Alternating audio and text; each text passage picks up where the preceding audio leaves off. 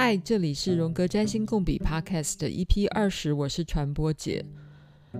这个礼拜我依旧陷入一个海王星的情绪，但跟上个礼拜完全相反的一个情绪，叫做幻灭。嗯，这个礼拜我真的又去见了一个我的偶像。那当然，我不是第一次见到他，我去年的时候见过他，感受真好，真崇拜他。但是在其实就是昨天的事。昨天我再去碰到他的时候呢，也许我跟他的互动不是这么好，然后他给我的感觉不再这么的 nice，跟。反正就是我本来投射的那种美好的感觉，完全的幻灭就对了。幻灭的感受其实很难过，而且一整个模糊跟混乱。海王星很妙，可以一下子把你吹到那种紫色、粉红色的泡泡里，然后呢，下一秒钟又把你纠结回那种黑黑脏脏的浆糊里。而且这时候你还会很憎恨自己，觉得为什么那么傻，竟然对他有那种很奇怪跟很愚蠢的投射，你就开始很自责。好啦，当然这个自责的感觉也许很复杂，当然不见得只有海王星的问题，它可能也有土星，因为你在鞭鞭笞自己。这个礼拜，我们继续来谈论海王星的崇拜跟幻灭。这个崇拜的对象呢，可能是你的老师，可能是一个明星名人，还有另外一个就是你所拜的上师，所谓的 guru，你宗教上的导师之类的人。嗯，我的朋友谢小涵呢，他就也有这个所谓。拜师的经验，他的海王星在他的第十宫。上礼拜我们讲了，海王星在第十宫的人，在工作上也许很有救赎的意味，对不对，小韩？你说你创业的时候，就是很想要帮助别人赚钱，所以你是想要救别人喽？是这样吗？救赎别人吗？工作上讲救赎有点太夸张了啦，但是就是说，因为赚钱其实你怎么样都可以赚钱，但是如果是借由帮助客户或帮助朋友，然后去做到他们想要做的事或他们想要赚的钱，然后借由这样的事情我才赚到钱的话，我觉得这是更有意义的方式。小韩其实有一个很特别的经验，其实你曾经是妙禅师傅的门徒，可以这样讲吗？嗯，算。算是吧，因为之前是有去过那边一段时间，也算蛮长的一段时间。但是不是门徒，这个我倒不知道，可不可以这样算？可不可以谈一下是什么样机缘，你去成为紫衣人？哦，我们现在对于妙禅的门徒有一个 turn 叫紫衣人，谈一下那个历程。哦，这个已经是应该有可能六七年前吧。开始的，然后大概两年多的时间。但是其实说到这个很有趣，因为现在就像刚刚你提到的，就是大家讲到紫衣人，就会觉得哈，师父，就是你竟然去这个地方。但是其实我的第一个感觉都是会觉得这也没什么啊，就是每个人都有自己去的地方和或是信仰或是师傅什么的。我有一次就跟我一个朋友说，我很我很想拜托你一件事情。那我很少请朋友帮忙啊。那他听到我这样讲，他就问我说：“哎、什么事情啊？”我就说：“你是不是平常都会去一个地方？我很想去那里，你可以带我去吗？”我说：“那个地方你可以带我去吗？”他很开心，我主动提出这个要求。然后他说：“隔天他们晚上有一场这种法会说明会，可以开放给新生来看看，就是状况啊什么的。”然后他就帮我预约了，那也预约到了，所以就带我去。结果呢？去了之后，就是会有师兄师姐在上面开讲嘛。那讲完之后，他们就说：“那分组一下，然后带到后面去。”我说：“哦，只是要问大家要不要加入，为什么这要分组特别问啊？”他就说，因为一般人我们还是会尊重他们的决定嘛，跟大家也第一次来听到，也不知道会不会想要加入。我就说，可是我想要加入，为什么还要听这个？然后他就说，你真的很特别，怎么会第一次就说自己要来，然后来了又说要自己就要加入？然后我就当下立刻就进入了这个这个地方，这样子。加入的条件是什么？譬如说有缴费嘛，然后收费的准则是什么？它其实没有什么门槛。我印象中，呃，如果讲错是用词，当然也不要 那个生气。就是我记印象中那时候说明会讲完，那你有意愿的话，他好像是付两百块，然后加写那些就是办帮你办那个证件嘛。当然，他当然上课中有时候会问说，会例行的会问一下说，各位师兄师姐有没有要捐赠的或是什么的。可是那个都很自由的，就是你不捐也不会怎么样，他也从来没有去胁迫你捐这个东西。那你这两年来，你大概自己随喜捐赠了一些是吗？呃，说实在是没有。哦，所以其实你这两年来只缴了两百块。对，有啦，中间有有捐赠一点点，但是真的只有一点点，所以我也觉得蛮不好意思的。那就说是一两千吗？还是怎样？对对对。然后其实这个还有吗一个蛮特别，就是那时候去了之后，我记得就是刚去的时候还是会有一些新生的这种法会嘛，就是会充满很多新生的。那就有一些人刚加入，就在也是会加入的时候就在旁边聊天，就会问说：“哎，请问？”就是你怎么会来这个地方啊？那像我就会跟他们讲说，他也会问说，哎，那你怎么会相信师父啊？我就说，其实我说实在，你问我，我不知道要不要相信师傅，因为我也不认识他。但是我觉得他讲的都是真的，因为他讲的很多东西是我在来之前就这样觉得。那为什么会想来这个地方？我觉得我来了之后，我发现有一件事情，就是我来了这地方，我觉得非常舒服。然后他们讲的一些东西都是跟我以前。认知到一些或体验到的一些东西是吻合的，只是以前没有人这样子分享出来这些东西，所以就会觉得蛮好的这样子。嗯、呃，你去了这两年里面，你看过这个妙禅本人几次啊？很多次啊。其实你只要到一个参加到一个时时间之后。他因为我确切忘记他确切的那个，好像不知道是两个月还是三个月之内，你要去过几次什么法会，去过几次什么，然后你才能参加一个属于礼礼拜天的真的妙禅师傅的这个法会。那其实我后来就是只要有报名都可以去，但是因为我自己并没有说很认真的执行，说每个礼拜都去。对，嗯、也有个问题了哈。就是规定你要来几次以后，你才会达到一个门槛，才能去见妙禅的。这个设计是为了什么啊？这个我倒不知道诶、但是其实因为你门徒这么多，像我记得我那时候参加的时候，他的门徒大概就七万多人了。那基本上你要那么大一个场地，然后七万人每天都要看到他，是不太可能的嘛。我自己猜想是这样。每次去礼拜天去天母体育场的时候，你们都是就是跟他的距离大概都是好很遥远嘛，所以你就是因为一万人其实蛮遥远，你你跟他最近的距离大概多多近啊？我通常对 这个问就有点尴尬，因为我通常不会坐到很前面，就是他好像只会有最前，就是一些最基本的那个老师可能占了两三排吧，其他就随便你坐，可是。就是我不太会去抢前面的位置，对，那我因为我对这种东西就是不是说。就像刚一开始讲，我觉得你叫我说我是他的门徒吗？我也不觉得，可能不觉得是，所以我会，当然有某些时候我会有一点比较抽离在看这件事情。可是我觉得他真实，真实是你说有没有帮到我？其实我也不知道。但是就像很多人讲过一句话，我觉得蛮赞同的，就是就算你去听一个讲座，只要这个讲师一两个小时，他只要讲到一句话帮到你，我觉得那就是一个帮忙。有机会跟他大概。站在一起嘛，或是完全没有嘛？你看看过这个，就是你看过他的脸的细节过吗？你就是好好看过这个人过吗？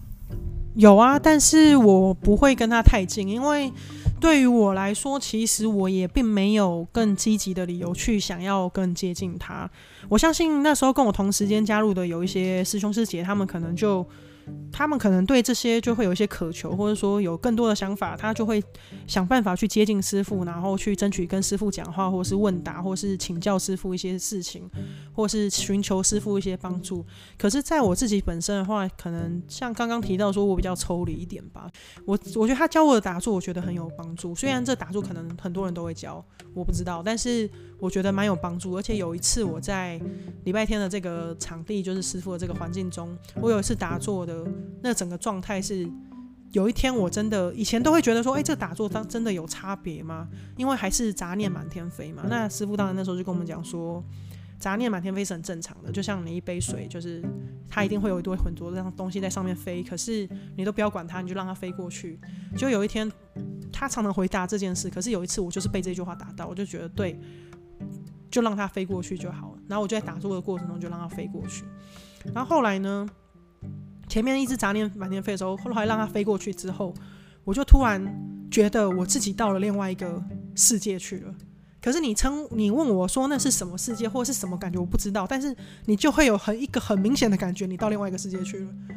我不知道怎么形容那个感觉，因为你眼睛是闭的，你会觉得你完全就是飘飘然，然后在另外一个空间或是时间，那不知道怎么形容，然后你就会很明确的感觉到这件事情。其实你讲对了，就是其实教打坐、教静心的人非常多，门派老师也非常多，所以的确是大部分的静心老师就是说，其实杂念是很正常，你根本不用排斥它，但是就让它过去，然后记起来的时候又回到自己的呼吸或者回到自己的身体嘛，好。但比较有意思的地方是，你可不可以稍微聊一下你们那时候的静心大概是怎么样去做的？我的意思说大概。譬如说会做多久啊？然后他会带一些呃引导语吗？还是那个整个历程大概是什么？好遥远的记忆哦！我我讲一下依稀我记得的好了，就是我们坐在那个那个垫子上嘛，他们有一个术语我忘记叫什么，就是那个垫子上面坐在上面的时候，那师傅当然就会开始说我们来做这件事情。那通常都是半个小时以上啊，我记得好像四十分钟还五十分钟吧。那老师傅开始带的时候，他就会说，例如说啊，闭上双眼啊，然后手就是要放在那个就是盘腿的双脚上面嘛。但是我忘记他有一个手势叫什么事，反正其意思就是让你放松的放在脚上面。然后呢，他就会开始跟你讲说，眼睛闭上，然后开始内观嘛，然后就会从。好像从最下面那个叫什么什么明海底轮，然后什么什么轮什么轮，那你就是让你的什么明星轮，我我现在已经完全忘记那些什么喉轮，就是一格一格这样子，他会告诉你说那个气从这边你关注在那边，然后从最下面的轮开始，就是从你自己人的底盘开始啊，就会从下面然后到到肚子这边的那什么轮，然后到胸前的什么轮，然后喉咙这边，然后到最后到头顶这边，那。其实一开始我都没有什么感觉，可是后来这样子做几次之后，就是跟几次之后，其实，在不止礼拜天啊，其实一般你去一周间去课堂，老师讲的时候，他们也会带我们做这件事，只是带的时间就会比较短。那他也会教我们这件事情，就是我做了几次之后，我后来就慢慢发现说，其实这个都是有帮助的，就是因为你会平常你不会去太关注自己嘛，就算你关注自己，你可能只会关注一些外表啊什么的。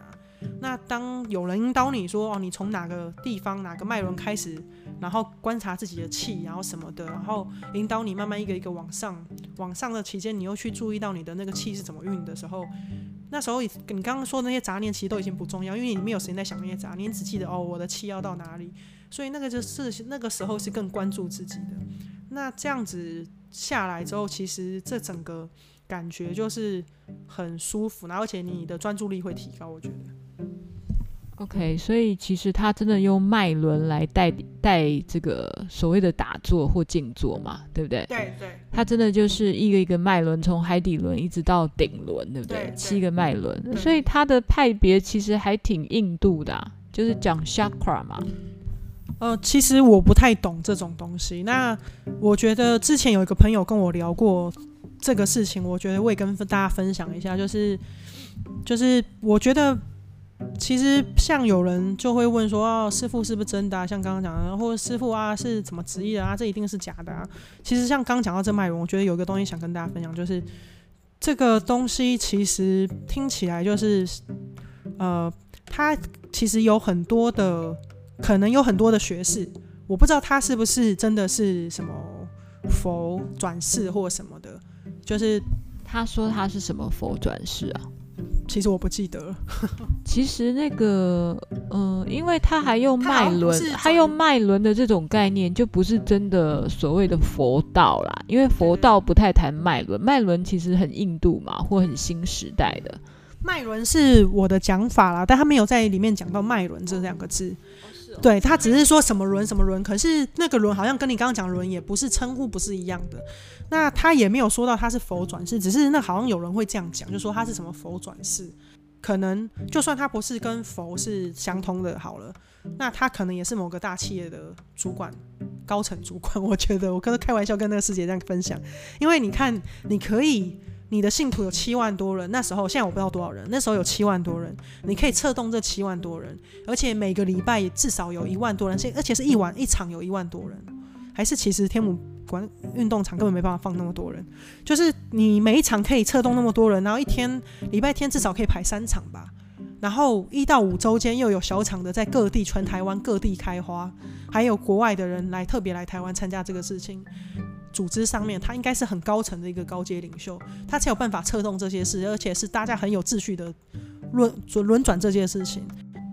所以，当第一次你听到，嗯、呃，媒体报道说妙禅敛财啊，然后等等的负面消息，那时候你第一次的反应或是感觉是什么？我听到的时候，其实当下。当然有觉得，哎，真的吗？可是我并没有太多延伸的感觉，因为我没有看到，也没有听到这样的事。那当然，这件事爆发之后，很多朋友都丢新闻链接给我，就说，哎，你不是有去这个地方吗？然后这地方，对啊，怎么那么夸张？我就说这个我不知道，我就没有再回答他们，因为我真的不太喜欢讨论我不知道的事情。然后这些事情我没有看到，那。我觉得像我去了两年多，我也就像刚刚分享，我没付到什么钱啊，可能 讲出来又要被师兄师姐踏伐，就说用了他们那么多场地，然后听了那么多，就算你去听讲座，你也应该要付钱吧？其实你说敛财，我倒不同意这件事情，因为你去参加什么东西不用付钱呢？而且他们花了这么多的人力还有时间维护这些东西，那如果你在中间得到一些东西，你自己发自内心想要多捐赠一些钱给他们，那是你自己想要捐赠的啊，从来并没有人逼迫你捐赠这些钱啊。还有另外就是有人有质疑的地方，就是所谓造神的概念啦，就是你们是不是都有那种跪在地上的顶礼啊？这些事情有些仪式要做，你有做过类似的事情吗？就是。是跪在地上的，对，磕头之类的，有这样的一个仪式吗？呃，顶礼有，但是我没有做过。然后顶礼基本上都是师兄师姐自己发自内心想跟师傅这么做的，而且师傅常常会说不要这样做，但是大家都会想这样做。就像我刚刚跟你们分享的，那时候去的机缘很奇妙，我自己说要去的嘛。然后去了之后，他们第一次说明会的时候，在分享一些东西的时候。当然，就是之前像你们在电视上或哪里看到，他们就会说啊，感恩师傅，谢谢师傅什么的。其实那时候哦，对，赞叹师傅，感恩师父，赞赞叹师傅。对对，对不起，我很久没有去了，所以我真的不记得。可是我跟你们讲一件很有趣的事情。当那时候我去刚去的时候，我并没有看过新闻，我也不知道这师傅，我也不知道他们是怎么称呼他。可是当他们分享完这一句这些内容的时候，我第一个反应就是很自然的跟着讲感恩师傅、赞叹师傅，因为我真的觉得很感谢他。就是就算他是一个路人好了，他不是一个宗教的一个领导，他是一个路人或是一个朋友，他跟你分享这些东西，然后或是创造一个这样环境，让你得到一些什么，我觉得真的很感恩他。然后。这个这个是我看到的东西。那你刚刚说有没有什么顶礼或是什么？有没有什么造神运动？我觉得不，这个我。不能评论说他有没有做这件事，因为我看到的是这些师兄师姐自己想做这件事，而他们去做这件事。那当然，很多人是发自内心的，会觉得哦，这个师傅让我感受到什么或帮到我什么，所以去感谢他、赞叹他，甚至给他顶礼。那当然，他们待久了之后，变成更资深的师兄师姐或更资深的老师之后，他们就会有更有那样子的企图心，想要去呃去去巩固这样子的一个。你说地位嘛，或是什么？我觉得这是很自然，这在哪一个组织里面都会有这样的事情啊。因为你很感谢他，因为你觉得从他这边得到东西，而你觉得这个应该是可以这样子去运作的。嗯，我我其实可以理解你刚才讲的，诚心诚意的想要感恩他，然后甚至于用赞叹，对不对？赞叹其实有一种。呃，觉得崇拜的概念在里面了嘛？赞叹其实很有崇拜，但是我是说，我很能，我很能体会这个感觉，是因为我们都曾经崇拜过一些偶像啊。例如，传播姐自己在自己的这个脸书上也说，我是拒绝神推荣格，但我又超崇拜他。我拒绝神推的意思是，其实我。本身是很讨厌偶像崇拜的，但是因为我不小心也爱上了他，所以就就崇拜了荣格嘛。那所以这是同样一个道理，就是我们可能我们可能都都不自不自觉的开始崇拜了某一些人，包括是明星，包括是宗教领袖啊，包括是政治领袖。有些人可能也很崇拜一些政治明星啊。所以这种崇拜或想要赞叹的感觉，说话话又说回来，其实就是海王星在作祟啊。每个人星每一个星盘都有海王星啦，每个人星盘都会产生那种对某一些嗯、呃、人啊、事啊或物的崇拜。有时候我们会搞不清楚，到底是我们真的很爱神吗？真的很爱上帝吗？还是到底那个情愫到底是什么？我现在没有要去。说哪一个宗教或哪一个大大师是对的还是错的？但是从刚才小韩的故事里面，其实我们只是想要去体会那个海王星的那个海王星的态度跟情绪是什么。刚才我们当然我们在讲的是一个还有一个对象是紫衣人，但是如果我们刚才把所有的紫衣人通通这个字通通挖掉。就把刚才什么紫衣人啊、师傅啊、师傅的啊，通通把它换成什么李敏镐啊、孔刘啊，或者是周杰伦好了，这样子大家心情有比较好嘛？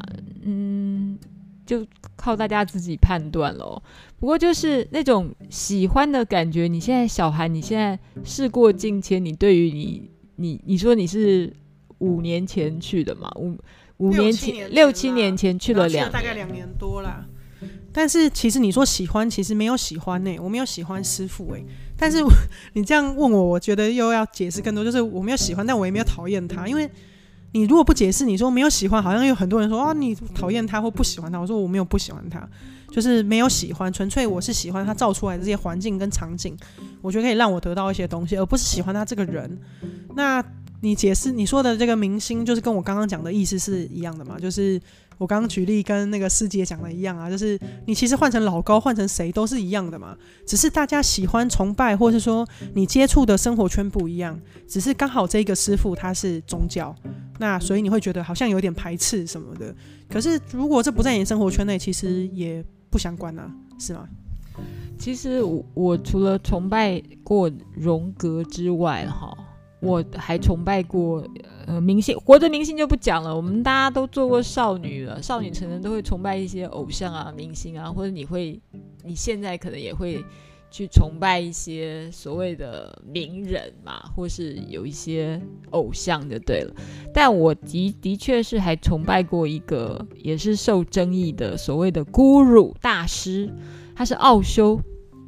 奥修，大家知道这个人吗？呃，叫 O S H O Osho，好，Osho 就是他，当然已经死了啦。然后前两年在 Netflix 上面有关于奥修的故事，就是奥修从印度大老远跑到美国去建立一个奥修社区的故事。但是那个故事在 Netflix 上面其实是比较负面的，也是把它当做是一个争议很多的。然后是好，他的形象就是就刚才你讲的嘛，哈，譬如说，呃，他的门徒们要对他奉献，要把要买那个劳斯莱斯的车子给他。我现在讲的是奥修，就是奥修，他接受媒体采访的时候呢，他总是手上都是多阿希罗罗雷，然后呢，他有好多部的名车，什么劳斯莱斯、韦伯，哎，那都是门徒去给他供养好了哈。然后他还有旁边还有美女，他美旁边美女如云。但奥修他真的是一个非常聪明的人啦，他写的书里面其实我自己收获满满哎。我曾经有几年在我这个很严重的这个低潮的时候，我看过他几本书，譬如说他写爱，那里面其实也是。超有智慧的，这个人其实也是个聪明人啦。他把历史上所有的哲学家的东西旁征博引，然后把它揉为一个他自己的想法，把它说出来。他当然是一个超级自由派的人啦。他也不相信婚姻啊。他研究谭崔，他把做爱之间的男女中不，也许不止男女啦，就是人类之间的性关系这件事情，把它变成静心的一个过程。所以奥修其实有有他厉害之处，那这个你说有没有争议？绝对有。譬如说，我看了那个 Netflix 上他去进入一个美国的社区里面那样的做法，都没有先敦亲睦邻，然后也没有把自己的做法在地化，就是自己很嗨的一群人去那边搞，然后财务上各式各样的事情都发生了问题。那个、那个、那就是。那就是同样的道理，他就是个平凡人嘛。然后至于妙禅的问题，当然我不了解他。然后造神，譬如说下面的人就自动的去顶礼，就是五体投地的跪在地上，然后去做出某一些形某一些形式的对他的尊敬或赞叹。这件事情完全他没有责任吗？嗯，不知道。但是，通通都是别人起哄的吗？不知道。譬如说，我们现在谈到《慈济大爱》里面哦，那个我我当然是无意，我当然是也不了解慈济啦。只是我知道慈济其实很厉害的组织，超级厉害的组织。包括以前我们古典来讲，我们如果都要出国去采访，尤其去一些第三世界国家。呃，媒体采访根本得靠慈济，你知道，因为他们的人脉最广，就就穷乡僻壤，他到处都有人，所以你还得要靠那些师兄师姐帮助，要不然你根本去不了那些国家的穷乡僻壤。所以他有很厉害的组织，但是每个人都知道，只要我们进去官渡的慈济大楼，可能某一某一些礼节，某一些看起来很拘谨的礼节，你是。你是得那样做的，就是那整个机构不小心就他的那个体制的感觉，就是塑造一个很奇怪的气氛。你不这么做，你你还不行嘞。你你懂我意思吗？但是我觉得我可以理解你的意思，但我觉得这个东西，呃，世俗一点的比喻就是，基本上你不要撇除宗教，你到每一个。组织团体都是这样子的，他们会有自己的语言，会有自己的团体，会有自己的规则。可能一般非宗教，他们可能不会行这种礼或是什么的，可是他们会有讲他们讲话的眉眉嘎嘎，也是一样的啊。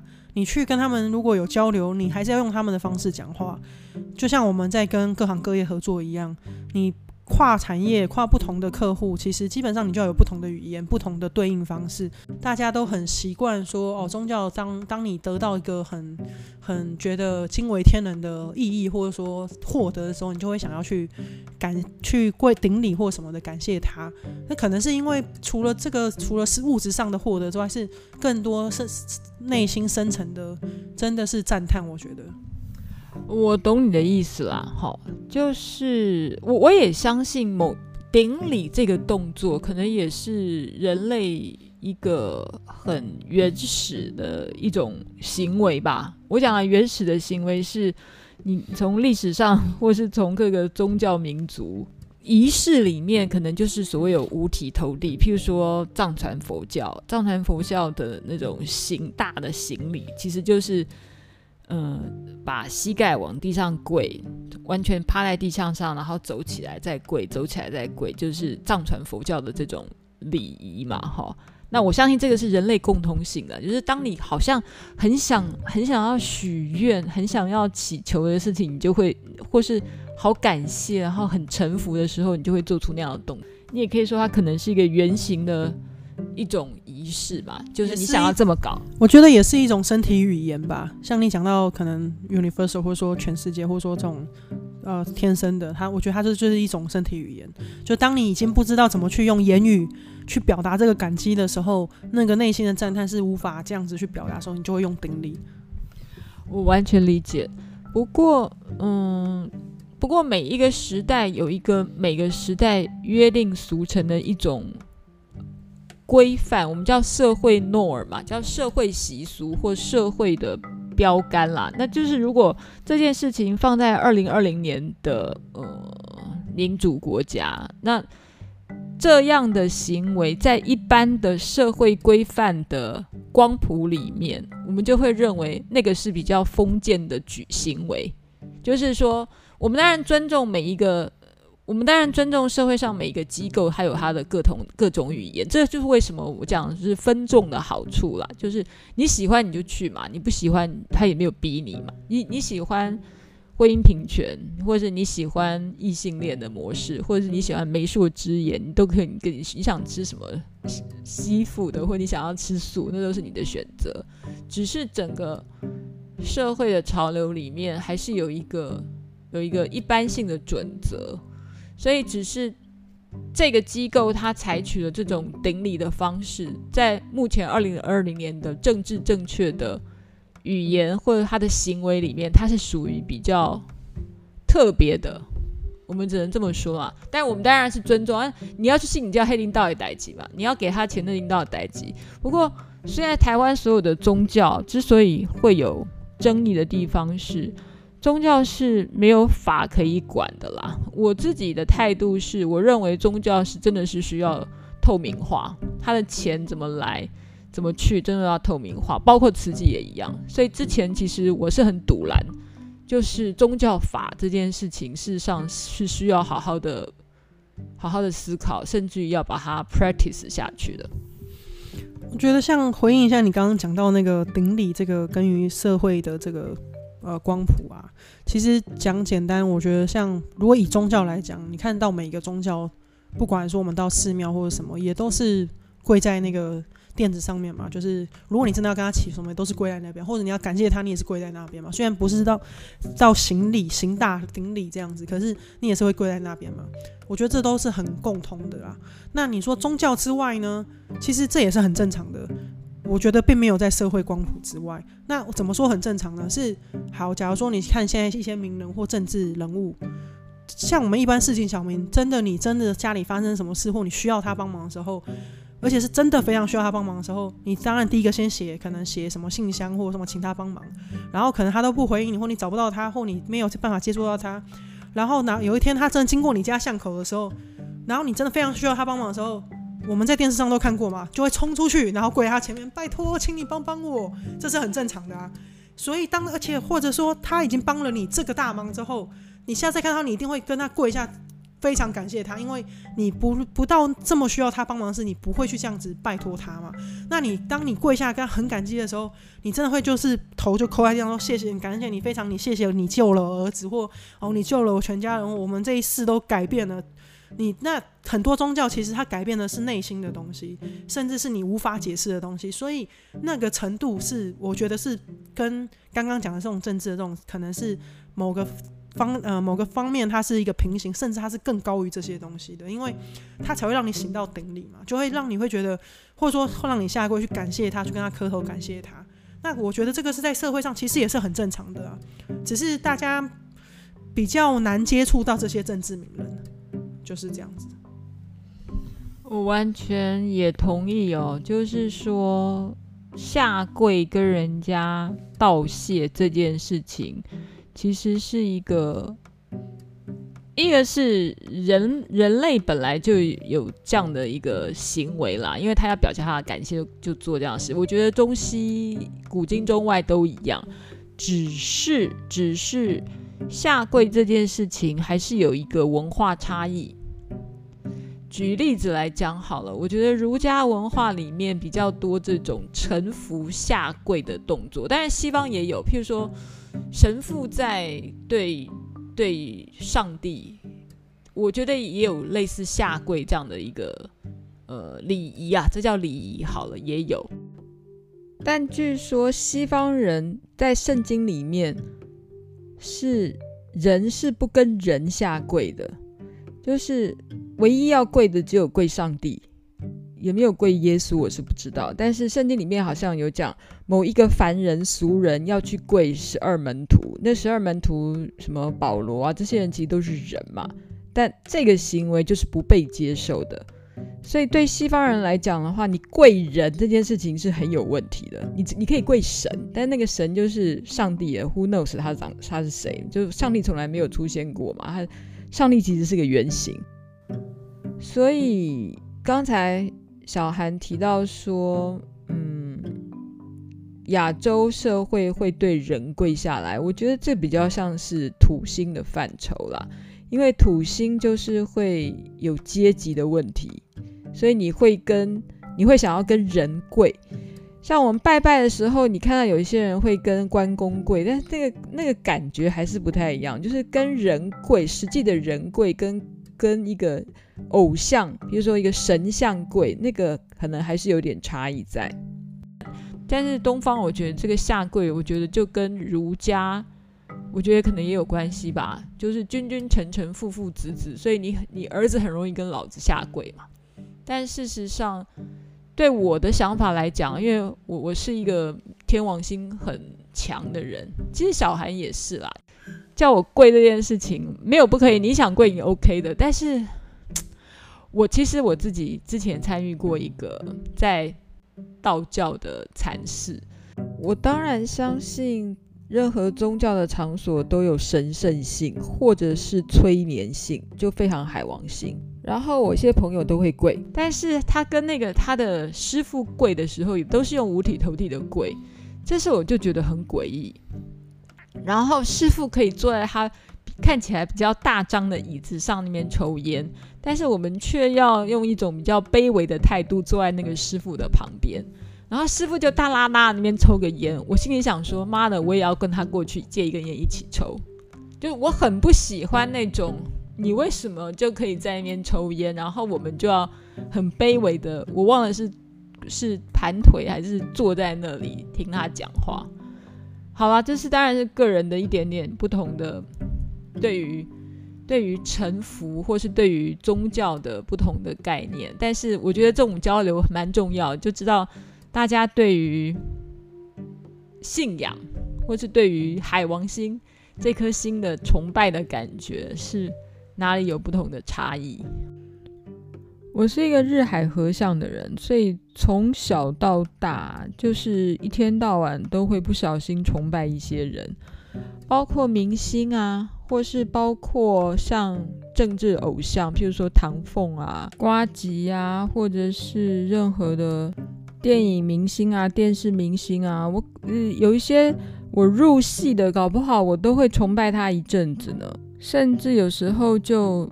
给他聊下去，投射他好一阵子，成为我的梦中情人。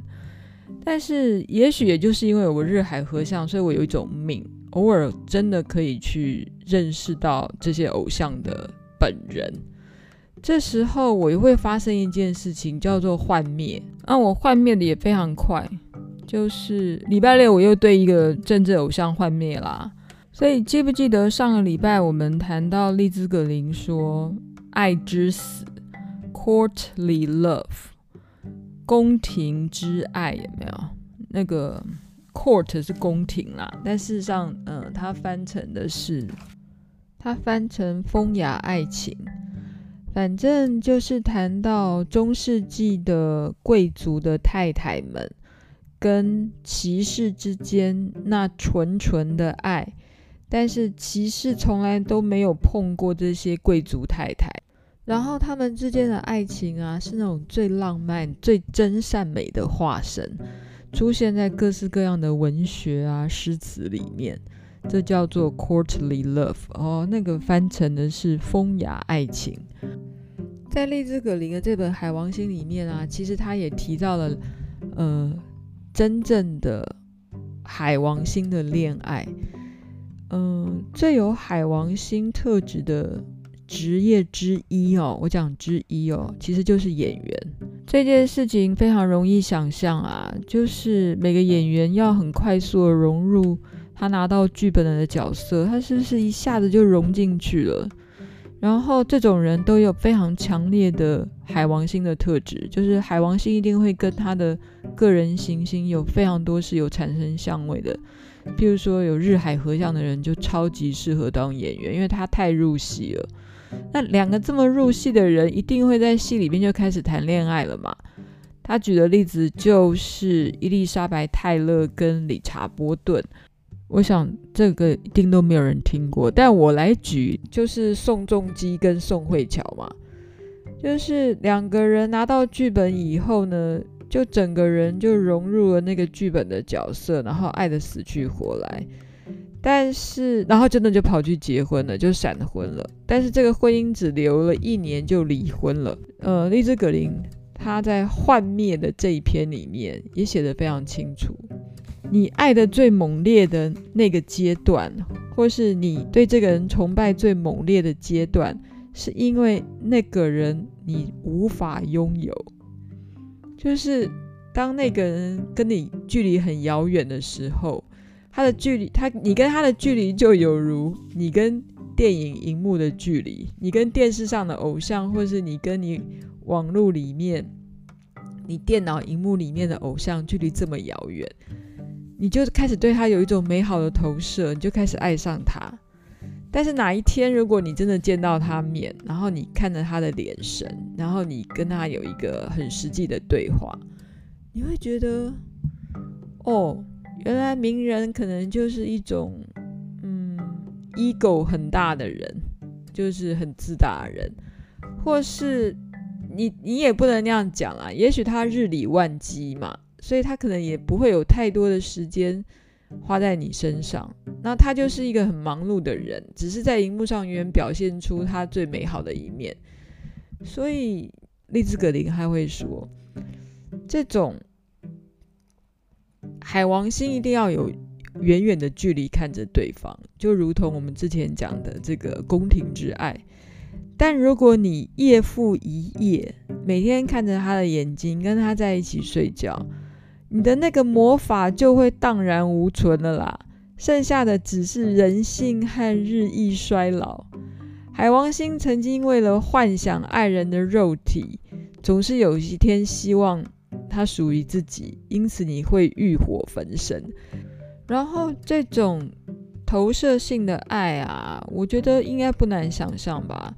很多人都把。和尚或尼姑啦，哈，尼姑她其实嫁给了上帝嘛。如果爱的那么浓烈，就想跟他合而为一，或是有一个跟想要跟神融合在一起的那种感觉，要比喻成两个人是交构在一起的，这个比喻其实也不难想象。还有另外一种这种。海王星式的投射，也有可能是你对你的治疗师哦。嗯，许多治疗之所以会成功，有时候就是利用了治疗师跟被治疗的个案之间的移情，有没有？Transference 移情作用，就是你心里的一个状态，就是靠着这个移情的机制。然后你某一个精神的病症就被你的治疗师治好了，我觉得这个过程也是很海王星的，那就更不要讲催眠师。其实催眠师，好的催眠师，我看也都是海王星很强的人。那什么方法或在什么样的机缘之下你会幻灭？我就是那种。人生已经幻灭 n 次的那种人哦，那我我也很接受幻灭是一种常态，然后成长的历程就是靠幻灭。幻灭最好的方法就是你去跟拍它，譬如说以前的一周刊啦，现在的《镜周刊》或其他的周刊，都会去跟拍一些明星、偶像、艺人，有没有？那其实每次被跟拍到的照片，那也只有那一两三张。但事实上，完全会被幻灭的人，把事实都看清楚的人，反而是那个实实在在跟拍他、跟拍一个礼拜或三天两夜的那些狗仔队记者，因为他们是日也守、夜也守，然后就看着他们这样走走走来走去，就觉得啊，家里郎马西当啊，所以。再再伟大，看起来再了不起的上师、导师、师父的，其实他们真的也都是人，他们 only a human being。其实这件事情，通常理性的人哦，从小学可能就知道这个道理了，就是没有任何人可以做神的代言人。但是为什么我们还是在不同的阶段里、不同的情境之下，就会受到某一些很有魅力的人，很能够炫惑人的人，然后被他们迷得颠三倒四呢？嗯，举我自己的例子好了，我明明知道那些都是海王星在作祟，但是我还是会进入着迷的状态。你知道为什么吗？因为那个感觉很爽啊，很舒服啊，很嗨啊，很开心啊。啊，那个效果真的不会输给喝酒嗑药，而且还可以自嗨，多爽啊！所以，当你拥有一个很强的海王星，举个例子好，你的海王星若有跟你的个人行星们相遇，就是有相位的时候，也许你就是一个很容易自嗨的人呢。那这种事情不好吗？超好的，因为超舒服，但也超不好的，因为你超昏。然后有时候你真的会被骗，而且被骗很大，然后你会变傻子，你就会变成那种社会新闻里面被说的渔夫渔妇。有时候被海王星打到深海里的时候，你真的还把它爬不起来了。这时候哦，我觉得最好的建议就是赶快去找一个治疗师吧，或是找一个头脑清楚的人拉你一把，因为。当局者迷啦！你陷在里面的时候，你真的看不清楚啦。你去找个治疗师把你拉出来，好了，真的需要一个他者，第七宫的他者。那个他者如果是你的伴侣的话，那也很好，赶快把你拉出来，拉你一把。好喽，我们今天拉拉杂杂聊了快五十分钟了，所以我们下次见。小孩有什么要补充的吗？没有啦，拜拜。好喽，那下呃，有任何人有有疑问、意见想讨论的，请你上传播姐实验室脸书给我回馈，感谢你。今天我们拉拉杂杂讲了一些不同意见的看法，那你自己觉得呢？我们再讨论，拜拜。强吧？真的很强。可是我觉得你刚刚讲后面那个道就还蛮讶异的，就是。师傅那边抽烟，就是有那种百态那种感觉。其实我讲那个经验师傅真的没有，而且他分享其实都很平静的。然后他是。